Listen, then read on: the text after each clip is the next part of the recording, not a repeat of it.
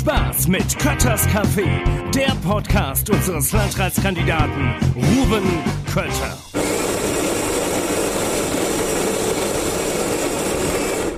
Hallo und herzlich willkommen bei Kötters Café, diesmal in Rockenberg. Und zwar bin ich im Wohnzimmer von Heike Leander, die Vorsitzende des Hausberg-Wettertal Sängerbundes. Und mir gegenüber sitzt Jan Frische, der Musik- und Kulturmanager des relativ jungen Chorbüro Wetterau. Danke, dass ihr euch die Zeit nehmt, um euch mit mir ein bisschen auszutauschen.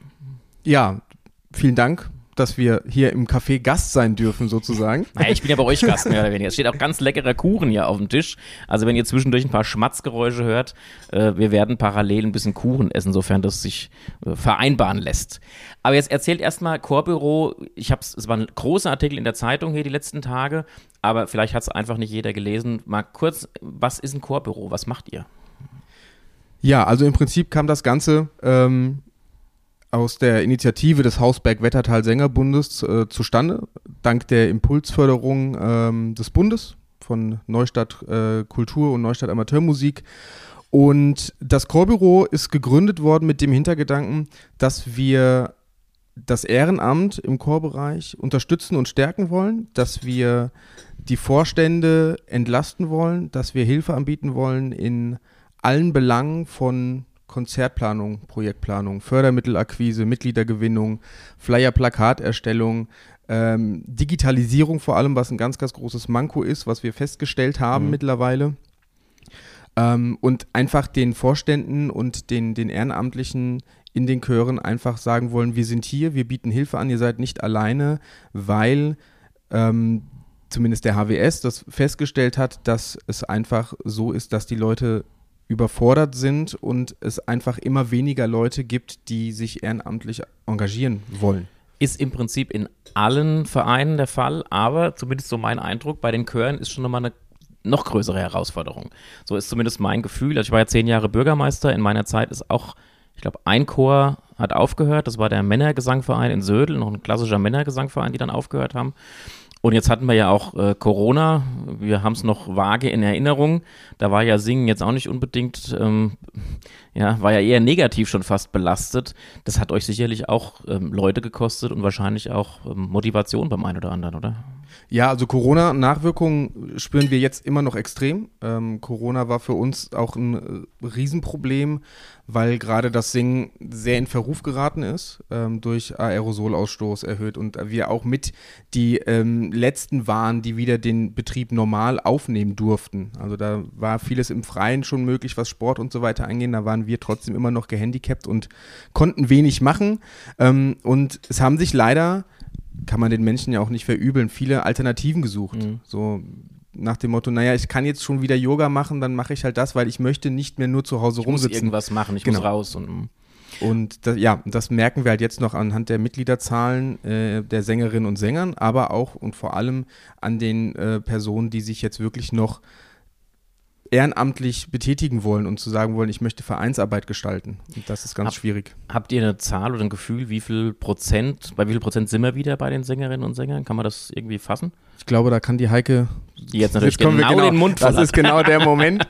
ja, sie hat sich in Sicherheit äh, gefühlt eben, aber nein. ich glaube, da kannst du gleich dann, wenn du leer gekaut hast, mehr zu sagen, was die Zahlen im, im HWS zumindest angeht. Also wir haben durch die Corona-bedingte Zeit 200 Aktive verloren Ui. im Sängerkreis. Das heißt, von unter 1000 sind wir jetzt momentan auf 750 geschrumpft, hatten aber das große Glück am Jahresanfang, dass wir zwei neue Chöre in den Sängerkreis bekommen haben, mhm. mit insgesamt 85 Aktiven. Das Schön. ist für einen kleinen Sängerkreis für uns ein riesiger Erfolg. Welche Chöre sind das? Komm, lass uns mal ein bisschen Werbung dafür machen. Der Konzertchor aus Butzbach, den mhm. es allerdings schon 40 Jahre gibt, der nie einem Sängerkreis angeschlossen war, der auf unsere tolle Arbeit aufmerksam wurde und dann zu uns gekommen ist. Und der Chor in der Mezzo vom Gesangverein aus Niedermörlen. Äh, die sind halt 30 Jahre älter geworden, haben sich vom Mutterchor abgenabelt und haben einen eigenen Verein gegründet. Schön. Sehr schön. Ja, es gibt, es gibt ja auch durchaus Bewegung in der Chorlandschaft. Ich hatte jetzt eben den, den klassischen Männergesangverein genannt. Gibt es da überhaupt noch einen? Haben wir in der Wetterau noch, noch Männer, reine Männergesangvereine? Also wir haben im Sängerkreis noch Männerchöre, die Eintracht Röttgen als, mhm. als Männerchor, die Harmonie Fauerbach, allerdings leider überalterte Chöre. Mhm. Und man kann schon, so war mein Eindruck zumindest, sagen, dass diejenigen, die sich irgendwie auf die neue Zeit auch eingelassen haben, die auch ein bisschen was Moderneres gewagt haben, dann eher es auch geschafft haben, Nachwuchs wieder ranzuholen. Eher die gemischten Chöre. Die gemischten, genau. Also die aber auch dann durchaus mit einem etwas, ich sag mal, moderneren, mutigeren Repertoire vielleicht auch rangehen, oder? Spielt das eine Rolle? Auch bedingt durch Chorleiterwechsel, äh, dass ältere Chorleiter aufgehört haben, dass jüngere Chorleiter rangenommen wurden und dementsprechend hat sich die Literatur auch geändert. Gott sei mhm. Dank, muss man sagen. Jan, du arbeitest auch als Chorleiter oder hast gearbeitet als Chorleiter. Machst du immer noch parallel? Ja, immer noch. Bei also welchen Chören bist du? Äh, ich bin momentan noch ähm, beim Böhnkanto in Böhnstadt. Mhm. Das ist der einzige weltliche Chor, den ich tatsächlich jetzt noch habe. Und habe noch den evangelischen Kirchenchor in Böhnstadt und den Basilika-Chor in Ilbenstadt. Also mhm. Also kirchlich noch ähm, aktiv und ja, ein Männerchor-Projekt, äh, das läuft noch. Das ist aber, ja, wir treffen uns, wenn alles klappt, einmal im Monat. Ähm, der nennt sich unkoordiniert, weil ja die Arbeit dann manchmal etwas unkoordiniert passiert. Ähm, ja, und vom Rest habe ich mich äh, jetzt beim zum Jahreswechsel hin ähm, getrennt ja, aus verschiedenen Gründen. Corona spielte natürlich auch mit eine Rolle. Ich hatte viel Glück in der Corona-Zeit, muss ich auch für mich sagen. Danke da auch nochmal allen Vereinen, die mich da unterstützt haben in der Zeit. Ähm, aber es, man hat gemerkt, das ist kein, kein Dauerzustand, auf dem man irgendwas aufbauen kann, weil sowas immer mal passieren kann. Jetzt hat man es mal wirklich krass vor Augen geführt bekommen. Und ja, so kam das dann jetzt zustande? Und du bist jetzt seit kurzem als, ähm, warte, warte, ich muss noch mal gucken, als Musik- und Kulturmanager im Chorbüro tätig. Also kann man sich es einfach so vorstellen, du bist der, der Lotse, der Ansprechpartner für alle Chöre, äh, die hier organisiert sind bei euch, je nachdem und, und fragen erstmal bei dir, kannst du uns da helfen? So kann man sich es vorstellen. Egal was ansteht, wird erstmal angerufen und gefragt. Genau, also vieles passiert dann per Telefon oder per E-Mail ähm, oder das Kontaktformular auf unserer Homepage und ähm, dann kommen die Anfragen verschiedenster Art und Weisen tatsächlich rein von wirklich, dass die Leute erstmal sagen, komm doch mal vorbei, lass uns mal reden, wir haben vielleicht die ein oder andere Idee, ist es realisierbar, kannst du uns da helfen, äh, wo es relativ offen ist, wo man mit den Leuten auch einfach ins Gespräch kommt und wirklich auch mit wirklich ganz konkreten Anfragen wie ähm, wir haben die und die Veranstaltung und wir brauchen ein neues Plakat oder einen neuen Flyer oder wir planen das und das Konzert und wir bräuchten da vielleicht auch finanzielle Unterstützung. Ist da irgendwas machbar über Fördermittelprogramme? Gibt es da was? Oder wir haben einen Chorleiterwechsel, wir müssen unseren Vertrag irgendwie anpassen. Kannst du uns da helfen? Auf was müssen wir achten? Also einmal die komplette Bandbreite und ja, einen Workshop haben wir jetzt schon angeboten gehabt für die Vereine, die gerade äh, digital noch etwas ähm, ja, hinter dem Mond sind. ähm, haben wir jetzt einen, einen Homepage-Crash-Kurs angeboten. Auch da sind jetzt einige Vereine schon so weit, dass sie eine Homepage gemacht haben, dass sie sich äh, damit befasst haben, um digital auch anzukommen. Wir planen jetzt für die zweite Hälfte auch noch einen, einen Social-Media-Workshop zu machen. Also wie funktioniert Instagram, Facebook, TikTok, wie sind die Algorithmen, auf was muss man da ein bisschen achten. Auch rechtliche Sachen spielen natürlich immer eine Rolle. Ähm, Genau, da sind wir dann vor allen Dingen auch, also weil wir gemerkt haben, das Digitalthema mhm. ist bei vielen Chören, gerade bei den etwas älteren Chören, einfach nicht angekommen. Und man muss es halt aber wirklich so sagen, dass einfach die Person, die man erreichen will, viel mehr über digital erreicht. Dieser klassische Zeitungs... Wird immer weniger. Genau, Zeitungswerbung, wie wir singen wieder, kommt vorbei. Mhm. Das zieht die Leute nicht mehr wie vor 20, 30 Jahren. Wobei die beste Werbung, meine Erfahrung, ist immer noch die Mundpropaganda. Definitiv. Also Leute, die von sich aus erzählen, Mensch, ich bin dabei, mir macht das Spaß, komm doch mal mit. Die ganz konkrete, direkte Ansprache, das ist immer noch das, was am, am besten zieht.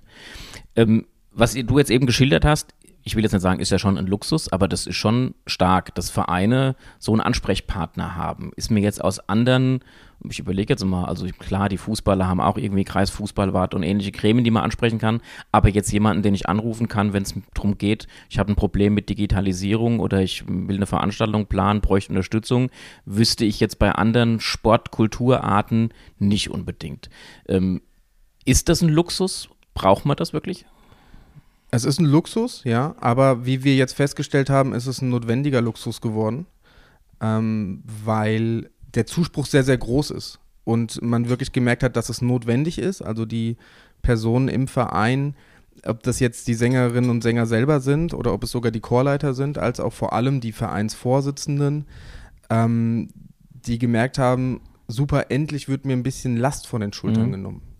Und also wie packst du das? Also da kommen ja bestimmt auch Anfragen, wo du sagst, hm, da bin ich jetzt überfordert oder kann ich nicht leisten. Wie stelle ich mir denn so deinen, deinen Alltag in dem Bereich vor? Natürlich gibt es auch Anfragen, wo ich selber sage, ich muss mich erstmal reinfuchsen, ich mhm. muss gucken, ich musste auch schon Sachen ablehnen und sagen, ich kann euch da leider nicht weiterhelfen, wo es auch um, um Fördermittel ging, wo ich sage, es sind momentan einfach keine Töpfe da. Ich kann leider auch keinen backen. Ähm, mein Vorteil ist, dass ich ein relativ großes Netzwerk aufgebaut habe mittlerweile, auch während meiner freiberuflichen Zeit. Einfach ich viele Leute kenne, wo ich mhm. auch genau weiß, ähm, ich kann mich da und dahin wenden und kriege dann, wenn ich nicht weiter weiß, Antworten, um da möglichst noch ähm, dann die Informationen zu bekommen, die ich eben brauche. Also Net Networking ist halt das A und O in dem Bereich. Also können wir zusammenfassend ist ein, ein notwendiger Luxus im Prinzip, einen solchen Ansprechpartner zu haben. Ich war kürzlich im Vogelsbergkreis und habe mich dort ausgetauscht mit dem Landrat Manfred Görig und die haben im Landratsamt einen einen Ansprechpartner für das Ehrenamt im Allgemeinen, also so eine, eine Stabstelle Ehrenamt, wäre das auch was, wo ihr sagen würdet, Mensch, das könnten wir uns auch in der Politik durchaus vorstellen und wünschen, dass quasi noch jemand da ist, der auch für dich als Ansprechpartner dann oder für euch da ist, ja. Ja, unbedingt. Also wir haben schon, ich meine, das kann man glaube ich auch so ganz offen sagen, schon äh, Kontakte auch zum Kreis aufgenommen, ähm, haben zähe Gespräche gehabt. Mhm. Ähm, natürlich fühlen wir uns so ein bisschen ähm, ich will nicht sagen alleine gelassen von politischer Seite, aber es ist so ein bisschen, dass es ist schön, dass ihr das macht, das ist super, aber wir können euch leider jetzt auch nicht so viel helfen dabei. Wir können mal so ein bisschen Werbung für euch machen, aber dann hält es auch in Grenzen. Natürlich würden wir uns wünschen, und das ist, glaube ich, das absolute Wunschdenken, was wir haben, dass man das ähm, irgendwo etablieren kann, auch auf Kreisebene, sei es dann wirklich noch weiter zu spinnen, dass es generell für das komplette Ehrenamt, ich weiß, dass es für eine Sparte schwierig ist, auch politisch umzusetzen, ja. ähm, definitiv, das ist, das ist uns auch bewusst, aber ähm, ich weiß, dass wir da nicht alleine mit dieser Forderung stehen, also was andere Vereine aus anderen Sparten auch angeht. Und wir würden uns definitiv wünschen, dass da auch seitens des Kreises wahrgenommen wird, dass das Ehrenamt auf, dem, auf der letzten Rille läuft. Hm. Ja, und ich glaube, da kann ich jetzt auch für, für andere äh, Sport- und Kulturvereine sprechen, bei denen ist das genauso. Zumindest das, was ich so von, von anderen Vereinen auch höre. Und ähm, jeder fühlt sich da so ein bisschen im Stich gelassen. Ne? Ja, es wird, also es wird immer schwieriger, Leute fürs Ehrenamt zu gewinnen, die auch kontinuierlich dabei bleiben. Also ich, ich habe so das Gefühl, wenn du ein Projekt machst und sagst, hier Samstagvormittag, da brauche ich mal jemanden, da kriegst du ein paar. Aber wenn du sagst, ich brauche einen Schriftführer oder nur einen Beisitzer in irgendeinem Vorstand, will keiner die Verantwortung übernehmen. Das ist, glaube ich, das Hauptproblem. Und da ersticken wir halt auch so ein bisschen in unserer Vereinsbürokratie, kriege ich auch manchmal, also dass man so dieses ähm, Protokoll schreiben und es muss eine Kasse geführt werden. Was natürlich ist alles notwendig, muss alles gemacht werden, aber das macht natürlich auch alles Arbeit. Ähm, du hast einen Überblick auch bei den Chören so bei euch, die mit dabei sind.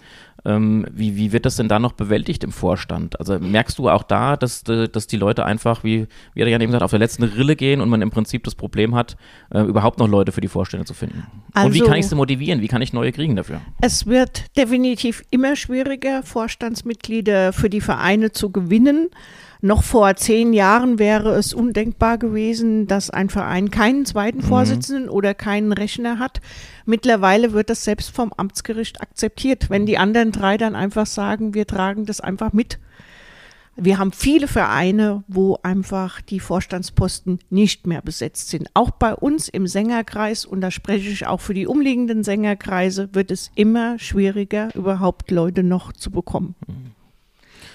Ja, schwierig, ganz schwierig. Und da könnten natürlich so ein bisschen Unterstützung, die das abfangen und auch den Vorstellern so ein bisschen die Last nehmen, sich für alles verantwortlich zu fühlen, das könnte durchaus helfen. Von daher sollte man die Idee mal im Hinterkopf behalten und mal überlegen, ob man das nicht bei Gelegenheit auch mit umsetzen kann. Du hast eben gesagt, von den umliegenden Sängerkreisen, erklär mir mal ganz kurz, wie ist denn der Wetteraukreis sängertechnisch aufgeteilt? Also im Wetteraukreis gibt es nach wie vor fünf Sängerkreise. Mhm. Das ist der Katja-Sängerkreis, der das Gebiet im Prinzip äh, die Lischerecke abfängt. Das ist unser Hausberg-Wettertal-Sängerbund von Münzenberg über Bad Nauheim, Friedberg, Ockstadt ist da mit dabei. Dann gibt es den Niddertal-Sängerbund, den Sängerkreis Büdingen und den Sängerkreis Friedberg, unser unmittelbarer Nachbarsängerkreis. Und findet ein Austausch bei euch statt? Also habt ihr auch so eine Art äh, Dachgremium, wo ihr euch regelmäßig zusammensetzt und austauscht? Also oder? einmal im Jahr gibt es die Hauptversammlung vom Hessischen Sängerbund, aber wir haben jederzeit auch untereinander sehr, sehr guten Kontakt, pflegen ein hervorragendes Miteinander mit den anderen Sängerkreisen. Sehr schön. Seit wann singst du denn? Seit 1975. War ich minus vier, ja. Und Damals war das noch so, ähm, man musste zehn Jahre alt sein, um in einen Kinderchor aufgenommen zu Echt? werden. Ja. Okay, was, ja. was war denn da der Hintergrund? Einfach, das war so ja. Hürde aufgebaut? Ja, und so langsam aber sicher wurde das Alter dann runtergesetzt. Es hieß dann äh, Ende ersten Schuljahres, dann hieß es Ende, Ende Kindergartenzeit. Mittlerweile werden auch drei- und vierjährige schon in unsere Kinderchöre aufgenommen. Ist auch schön, oder? Wenn die Kleinsten schon mitsingen, und die sind noch mit richtig ja. Begeisterung dabei. Und klar ist natürlich auch, je früher man anfängt, desto eher fängt man sie ja auch für das eigene Hobby mit ab. Da ist ja auch ein, so eine Art Konkurrenzdruck der, der Freizeitangebote. Wir hatten ein ganz, ganz großes Glück, was unsere Kinderchöre im Sängerkreis betrifft. Die sind sehr gut über die Covid-Zeit gekommen. Also wir haben keine Verluste, großartigen Verluste in den Kinderchören. Ähm, am Jahresanfang hat sich abgezeichnet, es finden immer mehr Kinder den Weg in die Chöre. Ich habe mir Gedanken gemacht, warum ist das so? Habe gezielt auch Eltern angesprochen. Es liegt an der finanziellen Situation. Die Familien sind stellenweise nicht mehr in der Lage, 45 Euro im Monat für eine musikalische Früherziehung zu bezahlen. Ja. Ich, ich hatte ein Gespräch mit der, mit der Petra Himmel-Dröger von Tafeln, war einer meiner ersten Podcasts, war super interessant. Da haben wir genau über dieses Thema auch gesprochen, aber wir sprechen ja jetzt nicht unbedingt von dem Klientel, was zu den Tafeln gehen muss, sondern das ist, geht bis tief in die Gesellschaft ja. rein. Wenn man sich die aktuellen Teuerungsraten anguckt und man merkt es ja auch beim Einkaufen, beim Tanken oder wo auch immer, ähm, das Geld sitzt nicht mehr so locker bei den Leuten. Das ist definitiv so. Und da fangt ihr quasi eine, eine musikalische Früherziehung ab die in den, also die Kinderchören äh, haben sich auch umgestellt. Es gibt nicht mehr eine Gruppe, es gibt zwei oder drei Gruppen, angefangen mit Jimbas, die dann von, von mhm. drei bis sechs Jahre alt sind. Dann kommen die sechs bis neunjährigen und dann neun bis aufwärts äh, Übergang weiterführende Schule. Ich habe ja meine musikalische Früherziehung im Fanfaren- und Spielmannszug genossen. Ja. habe dort getrommelt ab sieben Jahren ähm, ich finde, das ist unwahrscheinlich wichtig, dass wir, also man kriegt ja dabei auch was vermittelt. Also es ist ja nicht nur das Musikalische, was man vermittelt bekommt, sondern auch so dieses, das Zusammenspiel, das gemeinsam etwas machen, gemeinsam etwas bewegen und auch mit dem, was man tut, anderen Menschen dann eine Freude machen. Und wenn das die Kleinsten schon mitmachen, wunderbar, ist toll. Auf alle Fälle. Also die Kinder haben auch Bezug, die haben Bezug zu ihrem eigenen Ort, die haben Bezug zum Verein. Ja, das ist unsere Zukunft. Was ist dein Lieblingslied? Welches Lied singst du am liebsten? Ha, war nicht vorbereitet die Frage. Jan kann schon mal überlegen. Ganz schwierig zu sagen. Also eher die geistliche Schiene. Mhm. Aber komm, eins. Nenn mal ein, oder nenn, Sie nicht das ein Lied, was du sehr, sehr, sehr gerne singst.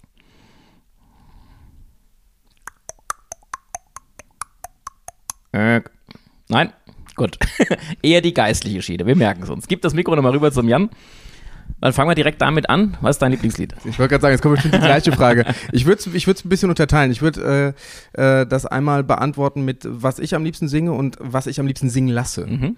Ähm, also was ich sehr, sehr gerne singe, gerade selber singe, ist You Raise Me Up im Chorsatz. Ist zwar sehr abgedroschen mittlerweile leider, aber ich finde, wenn man es wirklich dynamisch gut umsetzt und das wirklich musikalisch fühlt, mhm. ist es ein sehr, sehr schönes, schönes Lied. Gerade im Männersatz ist es sehr, sehr, sehr schön. Ähm, was ich sehr gerne singen lasse, gerade jetzt äh, im Moment, da kommen wir auch wieder eher auf die geistliche Schiene zurück.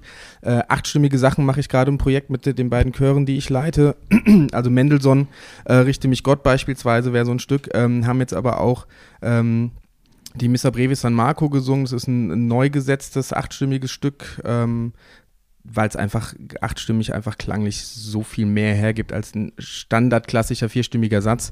Ähm, Gerade wenn es halt eben nicht immer aalglatt klingt, sondern viele Dissonanzen, viele Vorhalte und so weiter dabei hat, dann finde ich das spannender. Genau, es lebt mehr.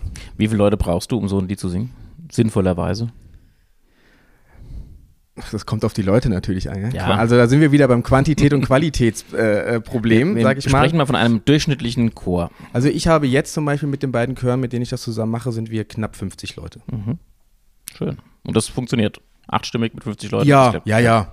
Also es reichen auch weniger. Wir hatten mal einen wunderschönen Projektchor bei uns in Wölfersheim, als wir den Kreisel am Bahnhof eingeweiht haben. Das ist ja unser Glück auf Kreisel. Und da habe ich als Bürgermeister damals alle Chöre gebeten, macht doch mal einmal zusammen das Glück auf. Und da haben wir die Bundesstraße illegal gesperrt, wurde uns nämlich nicht genehmigt, aber hört ja keiner zu. Und haben dann da das gesungen, es war wunderschön, war richtig, war richtig toll gewesen. Also man kann mit Musik schon auch wirklich was bewegen und begeistern. Mein Lieblingslied, was ich gerne singe, ist natürlich, ähm, ich habe die Eintracht im Endspiel gesehen. Das Jetzt bald wieder? Jetzt bald wieder, genau. Nein, also ich, äh, ich gebe es zu, ich, bin, ich behaupte von mir, dass ich nicht gut singen kann. Ähm, zumindest ist das mein persönliches Empfinden und von den Leuten, die an Weihnachten oder so mal links und rechts neben mir gesessen haben und dazuhören mussten. Aber ich finde es halt schon, wenn man, also ich, ich gehe ja gerne ins Stadion und ich finde das, das Singen im Stadion, auch wenn das sicherlich was völlig anderes ist als euer Chorgesang, es zeigt aber trotzdem, wie man in Gemeinschaft, wenn man gemeinsam ein Lied singt, was man damit auch bewegen kann, in den, in den Herzen, in den, in den Emotionen. Das ist schon beeindruckend, finde ich. Vor allem im Stadion äh, finde ich sehr interessant. Ähm, ich habe ja Musikwissenschaft studiert. Mhm. Da komme ich ja eigentlich her und ähm, da haben wir auch mal eine Studie untersucht, äh, beziehungsweise durchgenommen, die, die untersucht hat, wie die Personen im Stadion es schaffen, sich auf einen Ton zu einigen. Mhm. Weil das ist ja das Interessante, wenn man jetzt so denkt, irgendwie, dass ähm, 5000 Leute fangen einfach an zu singen. Und aber irgendwie kommt man zusammen auf, auf einen Nenner. Das ist sehr ja. interessant. Also es gab auch nie so ein wirklich richtiges Ergebnis. Ähm, ja, mit, mittlerweile hast du ja auch Vorsänger, die unten dann zumindest das Anzählen und sowas machen. Da ist so ein bisschen die Spontanität auch weggekommen. Aber es ist schon, du hast schon völlig recht. Das ist beachtlich, wenn du so eine Riesenkurve hast und da singen dann 10.000 Leute gemeinsam ein Lied und bekommen es hin. Klar, mit Dissonanzen und spannenden äh, Zwischentönen, aber man bekommt es hin. Und es zeigt halt auch psychologisch, was Musik kann. Ja, und das ist äh, im Kleinen natürlich etwas äh, anders, aber auch da glaube ich, dass man in einem Chor so ein, so ein Gemeinschaftsgefühl und auch viel Emotion einfach rüberbringen kann. Es bringt die Menschen halt einfach zusammen. Mhm. Und das ist gerade das, wenn wir wieder auf Corona zurückkommen, das, was uns zwei Jahre gefehlt hat. So ist es.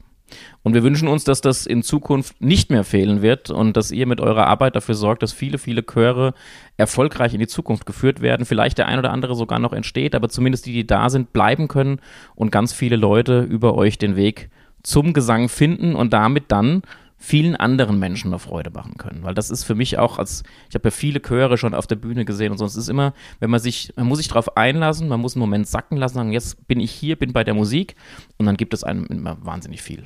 Vielen, vielen Dank für eure Arbeit. Und äh, ich bin mir sicher, wir werden uns in Zukunft noch öfter über den Weg laufen, egal in welchen Funktionen. Und ich freue mich drauf. Ich danke euch. Ja, vielen Dank. Von mir auch. Ein herzliches Dankeschön. Und jetzt stürzen wir uns wieder auf den Kuchen. Tschüss. Das war Kötters Café, der Podcast unseres Landratskandidaten Ruben Kötter.